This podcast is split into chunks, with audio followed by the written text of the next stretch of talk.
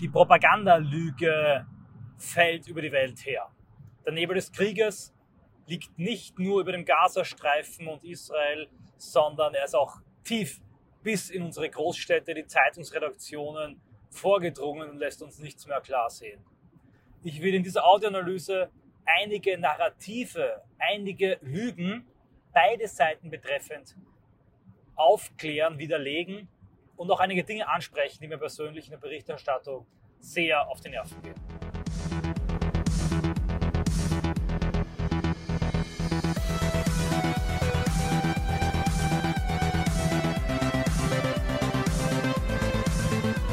Man muss hier aufpassen, auch aus strategischen Gründen. Ich hatte eine Audioanalyse aufgenommen und auch schon geschnitten eigentlich mit dem klingenden und gefährlichen Titel Nahostkonflikt, warum ich für Israel bin und warum ich für Palästina bin. Eine Audioanalyse, in der ich emotional, ästhetisch, moralisch jeweils gute Argumente für die israelische und auch für die palästinensische Sache vorgebracht habe. Ich habe mich entschlossen, diese Audioanalyse nicht hochzuladen. Das Klima ist vergiftet von zahlreichen Seiten. Im rechten Lager werden einem tausende Dinge vor und an den Kopf geworfen. Und strategisch gesehen will ich eher kalmieren, will ich eher beruhigen, will ich eher klar machen und sagen, wir dürfen uns als Patrioten in Europa aufgrund des Konflikts nicht spalten. Wir brauchen hier eine pluralistische Debatte. Ich möchte gleich zu Beginn sagen, einzelne Gräueltaten müssen klar verurteilt werden. Jemand, der den Terror der Hamas, das wahllose Abschießen von Raketen, das Entführen und Ermorden von Zivilisten, ja auch das Ermorden von Kleinkindern und Babys.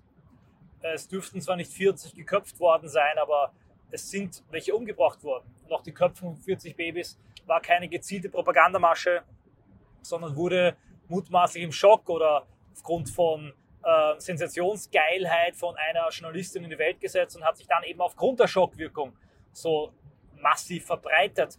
Aber wer das nicht Terror nennt, im Einzelnen, konkret diese Taten, dem ist kaum mehr zu helfen und er hat eine klar ideologische Agenda. Umgekehrt kann es genauso, dass ähm, die massenhafte Tötung von Palästinensern, das Abschneiden von Strom, von Wasser, von Lebensmittelversorgung, nicht zu 100 Prozent, aber doch, wer das gut findet und wer sich darüber freut, ganz egal, ob man das jetzt äh, kriegsstrategisch rechtfertigen möchte und so weiter und so fort, wer das bejubelt, auch der ist meiner Meinung nach moralisch durchgefallen. Aber, und jetzt kommt's, all diese Dinge stehen in einem Konnex. Sie sind eine Reaktion, sie sind Teil einer gigantischen und mittlerweile uralten Spirale aus gegenseitigen Gewaltakten und Demütigungen. Und in diesem Kontext muss man diese Dinge auch betrachten. Wofür ich, wofür ich also plädiere, ist, dass man einzelne konkrete Gewalttaten, Terrortaten als solche benennt und verurteilt. Auf beiden Seiten, auf beiden Seiten sie aber niemals dazu verwendet, um die eine Seite als die absolut böse Seite darzustellen, die sich im Unrecht befindet. Dazu darf man nicht auf Horrorszenen und zum Teil Gräuelpropaganda schauen, die gibt es von beiden Seiten. Dazu müsste man den gesamten historischen Konflikt entwirren. Und das ist nicht leicht. Und ich werde es in dieser Audioanalyse auch nicht schaffen. Aber ich möchte auf einige Narrative eingehen. Ich möchte auch hier vor allem erklären, warum ich glaube, dass in diesem Konflikt kaum eine Lösung gibt und auch nicht wirklich die Möglichkeit gibt, die eine Seite als die moralische und die andere Seite als die böse darzustellen, wenngleich man schon auch differenzieren muss natürlich, ist die eine Seite jene, die terroristische Taktiken anwendet, die andere Seite jene, die eher reguläre Taktiken anwendet. Aber ich werde im Detail noch einmal darauf eingehen. Ein paar Narrative von beiden Seiten, äh, die ich kurz ansprechen und widerlegen möchte, weil sie meiner Meinung nach nicht stimmen. Es gibt Leute, die sagen, Israel begehe einen Völkermord. Es wäre eine ethnische Säuberung, was Israel an den Palästinensern betreibe. Und das Ganze wäre äh, von Anfang an eine Form des, äh, der rassistischen Vernichtungspolitik. Das ist meiner Meinung nach einfach im Vergleich zu echten ethnischen Säuberungen falsch und übertrieben. Es gibt mittlerweile auch das Meme, das sich verbreitet, aber es hat einen wahren Kern hinter seiner memetischen Wirkung ein Völkermord, in dem sich deine Bevölkerung vervielfacht, verzweifacht, verdreifacht, je nachdem, wie man da herangeht, ist nicht wirklich ein Völkermord. Und tatsächlich wachsen die Palästinenser stark. Jetzt kann man natürlich auch sagen, die Operation der Israelis, Mowing the Grass, das Rasenmähen, wie zynischerweise die regelmäßigen Angriffe genannt wurden, haben versucht, dieses Wachstum dennoch einzudämmen, aber es findet mal tatsächlich ein Bevölkerungswachstum statt, faktisch von den Palästinensern. Und man kann nicht zugleich von einem Völkermord sprechen, während ein Bevölkerungswachstum stattfindet. Wenn wir uns anschauen, zum Beispiel die Behandlung der Tibeter in Tibet, meines Wissens nach ist die Bevölkerung der Tibeter dort gesunken und auch ihr Bevölkerungsanteil durch Zusiedlung von Chinesen. Und das ist eben nicht der Fall in den palästinensisch besiedelten Gebieten in Israel, zumindest soweit ähm, ich mich auf die demografischen Maßzahlen, die ich recherchiert habe, verlassen kann. Zweite Sache ist die, dass eben auch in Israel Araber leben, die eine eigene arabische Partei haben, die wählen können und Bürgerrechte haben. Und das sind keine äh, sephardischen Juden, sondern das sind muslimische Araber. Das heißt, es gibt offenbar auch gewisse Araber, die in Israel leben können, was genau, wie genau die die Lage sehen, was genau deren Haltung ist, was genau deren Rolle ist, wie viele Rechte die haben. Das kann ich auch von der Ferne schwer beurteilen, aber auch das spricht jetzt gegen einen äh, Völkermord, gegen einen Genozid und gegen eine ethnische Säuberung. Das bedeutet nicht, dass es nicht rassistische Akte gäbe, dass es nicht in Israel Juden gäbe, die tatsächlich alle Palästinenser am liebsten vertreiben wollen und auch die Araber in Israel am liebsten das Bürgerrecht entziehen wollen. Wenn wir uns die Gesetze und die Intentionen von Kahane anschauen, Meir Kahane, dann gibt es diese Tendenzen klar, aber eben jener Kahane wurde sogar aus dem Knesset geworfen, durfte bei einer Wahl nicht antreten und wurde juristisch stark in Israel verfolgt für seine wie das Israel, die israelische Regierung sagte, rassistische und verhetzende Politik und Ansichten. Also das ist eben zu behaupten, dass Israel ein monolithischer, äh, rassistischer Staat sei, der einen Genozid an den Arabern durchführen wollen würde. Das ist falsch. Es gibt da verschiedene Kräfte, verschiedene Stimmen. Es gibt klar äh, eine Politik, die man kritisieren kann und soll, aber diese überzogene Aussage bringt meiner Meinung nach nichts. Ein anderes Narrativ, und bevor jetzt die äh, Leute mich wieder als Zionisten und als Judenfreund diffamieren. Das ist ein Narrativ der Gegenseite, das ich jetzt kritisiere. Und das mag einigen Leuten sauer aufstoßen, ist eben die Behauptung, die Aussage, die Palästinenser würden sich hinter Frauen und Kindern verstecken. Das stimmt. Die palästinensische Hamas-Kämpfer, die, die Hamas, hat ihre eigenen Kräfte verzahnt mit der Zivilbevölkerung und macht es daher für Israel schwieriger, sie zu sehen, sie zu finden und sie ohne Kollateralschäden anzugreifen. Interessanterweise hat das aber niemand kritisiert, als die Azov-Brigaden das Ganze in Mariupol gemacht haben. Interessanterweise haben die militärischen Experten uns, wenn die Ukraine das tat, ganz genau erklärt, warum es geschieht. Und ich will jetzt einfach ihre Erklärung hier wiedergeben. Die haben gesagt, ja, natürlich stellt die Ukraine ihre Geschütze äh, zwischen Häuser, weil dann sind sie vom Gegner weniger leicht einsichtlich und die dienen noch als Bunker, sie sind nicht so leicht anzugreifen. Wenn die Ukraine ihre Geschütze, wenn die Ukraine ihre Stellungen, äh, zum Beispiel in der Causa Mariupol, vor die Stadt verlagern würde und die Stadt komplett freilassen würde, dann hätten die Russen ein leichtes, die Stellungen sofort kaputt zu schießen und die Stadt einzunehmen, sich in der Stadt einzuigeln, schafft eine gute Verteidigungsstellung. Und ja, es klingt brutal, aber es ist leider so, auch die Tatsache, dass sich dort Zivilisten befinden, hat einen Verteidigungseffekt für die ähm, Seite, die eben sich in der Stadt verschanzt. Wenn wir jetzt die Asymmetrie des Konflikts betrachten und jeder Guerilla-Konflikt, jeder Konflikt, in dem die eine Seite weitaus überlegen ist und die andere Seite nicht mal mehr die Möglichkeit zur Selbstorganisation hat, keinen Rückzugsraum hat, keine reguläre Armee organisieren kann. In einem derartigen asymmetrischen Konflikt kann die andere Seite gar nicht anders agieren, außer sich mit der Zivilbevölkerung zu verzahnen oder den bewaffneten Kampf aufzugeben. Das klingt jetzt hart brutal, aber das ist nun mal so. Stellen wir uns vor, alle Hamas-Kämpfer würden morgen sagen, ja, wir hören jetzt auf, uns hinter Frauen und Kinder zu verstecken, wir haben es eingesehen, wir bauen jetzt eine Hamas-Kaserne, einen Hamas-Truppenübungsplatz, wir machen das Hauptquartier der Hamas-Streitkräfte in den Teilen des Gazastreifens, die nicht so dicht besiedelt sind. Was würde passieren? den Grundstein setzen sie und sofort würde alles kaputt gebombt werden von Israel. Und sie könnten dann sagen, gut, wir bauen wieder weiter, wir machen jetzt eine weitere Truppenparade, wir machen jetzt eine offizielle Truppenübung, schon wieder ein Bombenschlag, Raketenschlag. Und die Israelis würden sagen, ja, das finden wir gut, jetzt können wir endlich einen regulären Krieg kämpfen und innerhalb von einer Woche werden alle Truppen- und Waffenbestände der Hamas einfach zerstört. Sprich, das käme gleich damit, dass die alle Selbstmord begehen und ihre Waffen kaputt schlagen. Da hier also moralisch zu argumentieren, fällt mir auch schwer, denn die eine Seite ist nun mal massiv überlegen. Und genauso gut könnte man zum Beispiel beim Aufstand im Warschauer Ghetto den Aufständischen vorwerfen und sagen, sie haben sich mit der Zivilbevölkerung verschanzt und sie machten es der Wehrmacht schwer, die Kämpfer von den Zivilisten zu trennen und haben sich in diesen Häusern verschanzt. Warum haben sie sich hinter Frauen und Kinder verschanzt?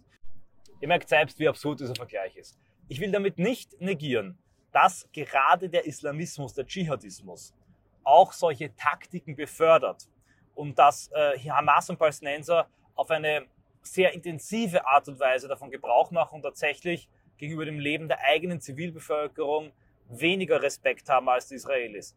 Das ist meiner Meinung nach klar indiziert, auch durch die Tatsache, dass die Hamas davon ausgeht, dass jeder einzelne auch Zivilist, der bei Luftangriffen stirbt, ein Märtyrer ist, der direkt in den Himmel geht.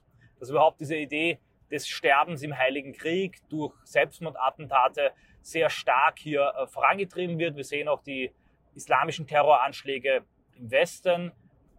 Ja, der Islam, ja, diese Kultur und diese Religion befördert eine Taktik, in der man die eigenen Leute opfert, das Leben auch der Zivilisten opfert. Das stimmt. Aber ganz abgesehen davon hat sie eben auch klare militärische Gründe. Das Ganze liegt also nicht nur am Islam, wie uns manche Islamkritiker weismachen wollen. Es hat klare militärische Gründe. Und wir kommen gleich zu einem weiteren Narrativ. Auch hier werden Sie einige ärgern, aber auch hier muss ich wirklich authentisch und klar sprechen. Wenn man dann sagt, ja, die Hamas müsste doch einfach nur aufhören mit ihren Terroranschlägen, mit den Raketenangriffen. Die Hamas müsste doch einfach nur diesen sinnlosen Krieg beenden und dann wäre der Weg frei für eine Verhandlung und eine Zwei-Staaten-Lösung. Wenn wir uns eine Welt, äh, ein palästinensisches Territorium ohne Hamas vorstellen wollen, dann sind wir bei der Westbank, weil dort ist die äh, PLO, die Fatah, die sich klar zur Gewaltfreiheit bekennen mittlerweile. Das hat auch jetzt, haben jetzt auch wieder Botschafter bestätigt, auch wenn sie die Hamas nicht verurteilen, wenn sie auf Seiten der Hamas und ihrer Landsleute stehen im Gazastreifen, tun sie das selber nicht. Und was passiert in der Westbank? Was passiert in der Region, wo das andere Palästina lebt, in dem keine bewaffneten islamistischen Terrorbrigaden Raketen abschießen und äh, jeden Israeli töten würden, der sich da, jeden israelischen Soldaten töten würden, der sich da hineinwagt? Nun, dort gibt es massiven Siedlungsbau. Auch dort äh, werden regelmäßig Palästinenser getötet, zum Teil auch, weil sie Angriffe begehen, aber zum Teil auch in völlig überzogener Gewalt. Wir kennen die ganzen Bilder von dort. Auch hier will ich nicht eine Seite äh, komplett verdammen, dazu komme ich gleich später. Aber hier geht es den Palästinensern eben nicht viel besser. Und ich glaube, dass sogar viele jetzt in der Westbank sagen, gut, äh, ja, der Gazastreifen wird zwar bombardiert, aber immerhin leben die Palästinenser dort in einer gewissen unter Anführungszeichen Freiheit. Es werden dort zumindest keine israelischen Siedlungen gebaut. Und tatsächlich in allen Gebieten, wo es keine bewaffneten, kämpfenden islamischen Verbände gibt, findet ein reger israelischer Siedlungs Siedlungsbau, auch eine Enteignung von Palästinensern statt. Und das sehen auch viele Palästinenser, und ich kann es ihnen nicht verübeln, als die Alternative, wenn es keine bewaffnete Gruppe gibt. Ich glaube nicht, dass die alle überzeugte Islamisten und Freunde der Hamas sind, aber ich glaube schon, muss ich schon glasklar sagen, dass die Alternative ohne Hamas die Waffenlosigkeit und komplette Armeelosigkeit der Palästinenser nicht unbedingt zu einer besseren Behandlung führt, einer sanfteren Behandlung ja, weniger zivile Todesopfer, weniger Bombenangriffe, aber in der Konsequenz nach wie vor einen Landverlust. Warum ist das so? Nun wiederum ein Narrativ der Gegenseite. Ich nehme also wieder die andere Position. Also ihr merkt, ich versuche wirklich differenziert zu argumentieren und die meiner krass falschen Argumente oder äh, widersprüchlichen Argumente von beiden Seiten als solche aufzuweisen. Die Israelis haben eine eigene Maximalforderung und insbesondere gewisse Regionen, die sie besetzen und äh, von feindlichen oder tendenziell feindlichen Kräften befreien wollen. Und das hat auch geopolitische, landschaftliche Gründe. Viel zu wenig Menschen sprechen über diese geopolitischen, landschaftlichen Gründe. Schauen wir uns eine 3D-Karte von Israel an. Das ist tatsächlich ein Küstenstreifen, umgeben im Norden und im Osten von Bergen und von Gebirge. Die restliche Fläche von Israel ist relativ flach. Es gibt im Süden die Negev-Wüste.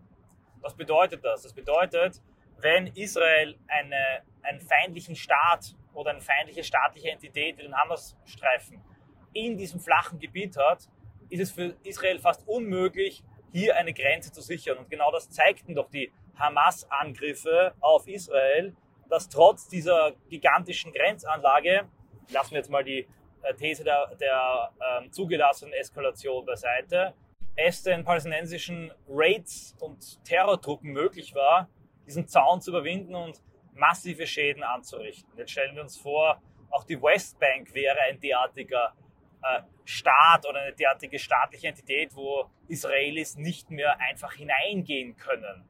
In der Westbank können israelische Truppen und Polizisten frei sich bewegen zwischen diesen einzelnen Zonen und Checkpoints.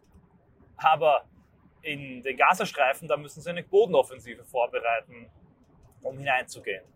Die Besetzung der Golanhöhen wurde auch nicht aus Spaß an der Freude gemacht, weil die Gegend dort so schön ist und die Israelis Skifahren wollen oder einfach mehr Land wollen. Es gibt Teile in Israel, die ein RS Israel, ein Groß-Israel wollen, aber rein geostrategisch, militärstrategisch sind die Golanhöhen eine Art Abschussplateau in die israelische Tiefebene bis zum Mittelmeer hinein.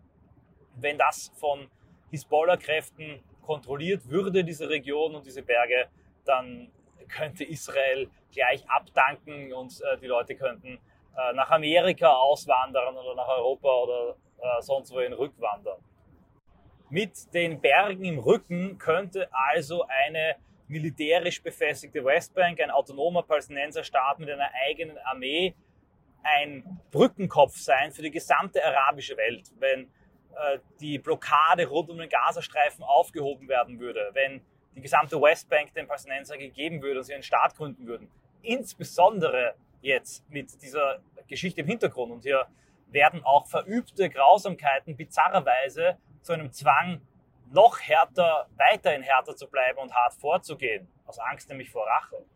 Wenn das der Fall wäre, dann würde die gesamte arabische Welt in diese Staaten Waffen, Raketen hineingießen, weil sie genau wissen, dass sie damit auch eine Druckwirkung und eine Verhandlungsmöglichkeit zu den Vereinigten Staaten von Amerika haben, die sich ganz stark diplomatisch und militärisch hinter Israel gestellt haben. Eine Niederlage Israels wäre eine unglaubliche Demütigung auch der Vereinigten Staaten von Amerika und ihrer pro-israelischen, ja zionistischen Außenpolitik. Es klingt brutal, aber geostrategisch, geografisch ist das Vorgehen der Israelis die Verhinderung eines äh, wirklich autonomen palästinensischen Staates, der zum Beispiel auch äh, iranische Raketen stationieren könnte oder eine iranische Hisbollah zulassen könnte im eigenen Land, nachvollziehbar, militärstrategisch. Zugleich besteht die Problematik Israels eben darin, dass die Behauptung, die von israelischer Seite immer wieder kommt, dass die arabische Welt und auch die Palästinenser gar keinen israelischen Staat wollen, auch nicht einen klitzekleinen, äh, die hat durchaus Grundlagen und die hat durchaus eine Substanz. Und tatsächlich sagen auch viele Kritiker des Zionismus, dass das gesamte Projekt ein koloniales Projekt ist und so wie äh, Südafrika aufgelöst werden sollte in einem Einheitsstaat, der natürlich dann demografisch rasch von Arabern und Palästinensern kontrolliert werden würde, indem es dann den Israelis, den israelischen Kibbuzim und Farmern ähnlich ging wie den weißen Farmern in Südafrika. Da kann man jetzt sagen, ja, das ist gerecht, denn das Land gehört ja den Arabern. Aber man muss auch verstehen, dass es keine Perspektive ist, die irgendein Israeli will. Tatsächlich muss man die Geschichte der PLO verstehen im Zuge dekolonialistischer, postkolonialer Kämpfe. Wenn wir uns anschauen, wie vorgegangen wurde gegen europäische Staaten, also europäisch dominierte Staaten in nicht-europäischen Ländern, von Südafrika bis hin zu Algerien. Dort gründeten sich Widerstandsbewegungen, meistens von den Kommunisten unterstützt, und die wandten einfach brutalen Terror an. Manchmal änderten sie ihre Taktiken auch, Stichwort Mandela, aber insgesamt wurde Terror ausgeübt, um die dortigen Siedler, die dortigen Europäer dazu zu nötigen, das Land zu verlassen. Mit großem Erfolg. Die Terrorkampagnen in Algerien wurden so lange vorangetrieben, haben brutale Gegenreaktionen der Franzosen erzeugt, die wieder mehr Terror erzeugt haben, bis die Franzosen gegangen sind. Diese Terrorkampagnen führten nämlich auch immer zu einem öffentlichen Druck auf die Weißen, auf die Europäer in einer Phase, in der Kolonialismus und Imperialismus weitgehend abgelehnt wurden. für die Terrorbewegungen, namentlich hier die FLN, die algerische Befreiungsfront, ergab der Terror durchaus Sinn.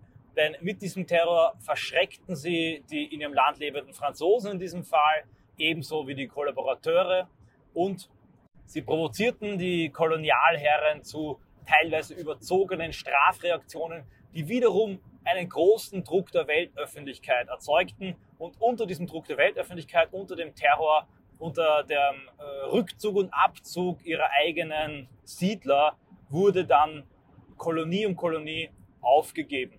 Und aus diesem Erfolg zum Beispiel des FLN-Terrors in Algerien gründete sich auch die PLO, die mit zahlreichen Intifadas und Angriffen auch dachte, dass sie mit Terror und Gewalt gegen die jüdischen Siedler diese dazu bewegen könnte, nach Hause zu gehen. Das Problem für viele dieser jüdischen Siedler war Israel in einer ganz anderen Art und Weise zu Hause, als es für selbst die generationenlang dort lebenden Franzosen, die Pierre Noir in äh, Nordafrika war, die ja immer noch ein Frankreich hatten, das sie aufnehmen konnten, dass sie zurückgehen konnten, das dann kein fremder Staat war, wie die Vereinigten Staaten für Amerika, sondern nach wie vor ihr eigener. Was nicht besagen möchte, dass es für die alle emotional leicht war, für die Pierre Noir ähm, das Land zu verlassen. Dazu kommt, dass sehr viele, ein guter Teil der Juden, die nach Israel eingewandert sind, Araber waren, die aus arabischen Ländern teilweise vertrieben wurden, teilweise rausgeekelt wurden im Zuge der Staatsgründung Israels, die die gesamte arabische Welt äh, stark polarisiert hat. Dieser Terror bewirkte also nicht, dass diese Juden in großer Zahl in die westliche Welt abgewandert sind, in die arabische Welt, in die arabischen Länder zurückwandern konnten, die arabisch geprägten sephardischen Juden gar nicht. Dazu führte auch für die Araber vielleicht bizarrerweise und daher das Scheitern auch der PLO und ihrer Terrorintifadas nicht zu einer Verurteilung Israels durch die Weltöffentlichkeit. Wieso? Das, glaube ich, hier brauche ich nicht weiter auszuführen. Der Pro-Zionismus Europas, äh, die Israel-Lobby in den Vereinigten Staaten von Amerika, das war der große Unterschied zu Südafrika. Das übrigens interessanterweise auch stark von Israel unterstützt wurde, weil natürlich beide Länder äh, sich als Brückenkopf auch des Westens verstanden haben und auch die demografische Dynamik, die terroristische Problematik erkannt haben. Diese Erfolge Israels ausschließlich beruhend auf militärischer Stärke, eigener Stärke und den Waffenlieferungen aus dem Westen, ändern aber nichts an der Tatsache, dass die Araber, wenn sie könnten, wie sie wollten, wenn sie mehr Macht und Mittel hätten, das tun würden, was sie tun wollen, nämlich den israelischen Staat in seiner Gänze auslöschen und aus diesem Grund ist auch nachvollziehbar, dass die Israelis das gesamte Gebiet der Ebene militärisch kontrollieren wollen und darüber hinaus auch die angrenzenden Berge äh, geostrategisch erobern müssen, damit sie die Sicherheit ihres Staates langfristig gewährleisten können. Nun aber, und jetzt kommt die letzte Wolte, und äh, ich glaube, in jedem Schlag habe ich mir auf der linken und rechten Seite, auf der pro-israelischen, pro-palästinensischen Laut der Sympathisanten verkrault. Warum wollen die Araber diesen Staat nicht? Viele pro-israelische Kommentatoren verweisen darauf, dass die Palästinenser ein erfundenes Volk gewesen wären und äh, künstlich inszeniert worden wären als Folklorekultur von angrenzenden Staaten, um Israel zu destabilisieren. Soweit gehe ich in keinster Weise. Wenn man diese Maßstäbe heranlegt, kann man sehr viele Völker, auch die Jordanier, als künstlich erklären und auch äh, die Juden sind irgendwann aus einem Kunstvolk unter Moses, dem Ägypter, entstanden. Zumindest wenn man den Thesen von Jan Assmann folgt. Also die Frage ist dann nur, wie lang so ein Volk schon existiert. Ich sage, wenn ein Wille zum Volk da ist, und das äh, gestattet natürlich auch der Ukraine, wenn ein Wille zum Volk da ist und das Volk sich behauptet, ein Volk sein will und möchte, einen Siedlungsraum hat, eine Sprache hat, ein Gebiet hat, auch nur ein Dialekt hat, vielleicht einen regionalen, dann ist das ein Volk. Einfach performativ bestätigt durch sein Verhalten und durch seinen Willen auch ein Volk zu sein. Aus Sicht der gesamten arabischen Welt musste der Staat Israel aber eben wie ein koloniales westliches Projekt, wie ein Brückenkopf, ja, wie ein Kreuzfahrerstaat wirken. Die Kreuzfahrerstaaten, die es dort gab, von diversen Rittern und Baronen gelenkt und geleitet, haben sehr lange, solange sie halt Bestand hatten, die gesamte arabische Welt vor Ort gebunden. Die arabische Welt konnte nicht ausgreifen, sie konnte nicht Europa erobern, sie musste sich mit diesem vorgelagerten Brückenkopf beschäftigen, genau wie die Amerikaner Taiwan als Brückenkopf aufbauen, wie sie versuchen, die Ukraine und Polen als Brückenkopf gegen Russland aufzubauen am Festland. Genauso ist Israel der Brückenkopf auch Amerikas und auch der westlichen Welt in dem Nahen und Mittleren Osten bestückt mit Atomwaffen. Jetzt werden viele auch Amerikaner sagen, wir wollen ja gar nicht diesen Staat unterstützen, das amerikanische Rechte. Das kostet uns ja nur Geld. Ja, es mag die Amerikaner Geld kosten, aber dennoch, ich zitiere Biden, wenn es Israel nicht gäbe, müsste man es erfinden. Ist Israel die Kraft für Demokratie und für äh, sexuelle Freiheitsrechte in der Region?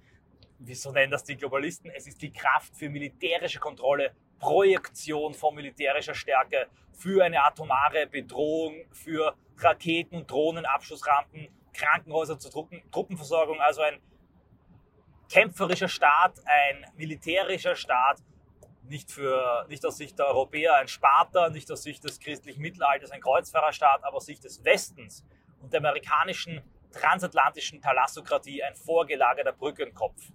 Das ist tragisch, vor allem für die Juden selbst, denn dadurch wirkt der Staat Israel für alle Araber wie als Staat, nur als Staat, durch seine nackte Existenz als Staat, Einmischung, Intervention und ähm, Angriff, fortdauernder Angriff einer raumfremden Macht auf ihre Region. Und tatsächlich sind die Juden, sind die Israelis einfach kulturell stark von den anderen arabischen Ländern und Völkern unterschieden, auch von ihrer Mentalität. Und wenn sie dann, auch das muss man natürlich ähm, in Betracht ziehen, innerhalb von kurzer Zeit, auch aufgrund von ihrer Tüchtigkeit, nicht nur aufgrund von westlichen Geld- und Waffenlieferungen, wie manche Altrechte zu behaupten pflegen, aus Wüsten blühende Länder machen, Meerwasser entsalzen, äh, Früchte heranziehen und züchten, die in der Wüste wachsen können und eine prosperierende Wirtschaft aufbauen, das wirklich beeindruckend ist, insbesondere bei diesen Militärausgaben und in dieser Lage, dann erzeugt das natürlich auch Missgunst und Neid. Wir sehen also beide Seiten, die westliche, die arabische Welt, Israel, die Palästinenser, haben gute Gründe, auf einer Maximalforderung zu beharren. Sie wenden äh, Gewalt und Waffen nur dann nicht an oder dann doch an, wenn sie die Mittel und Möglichkeiten dazu haben.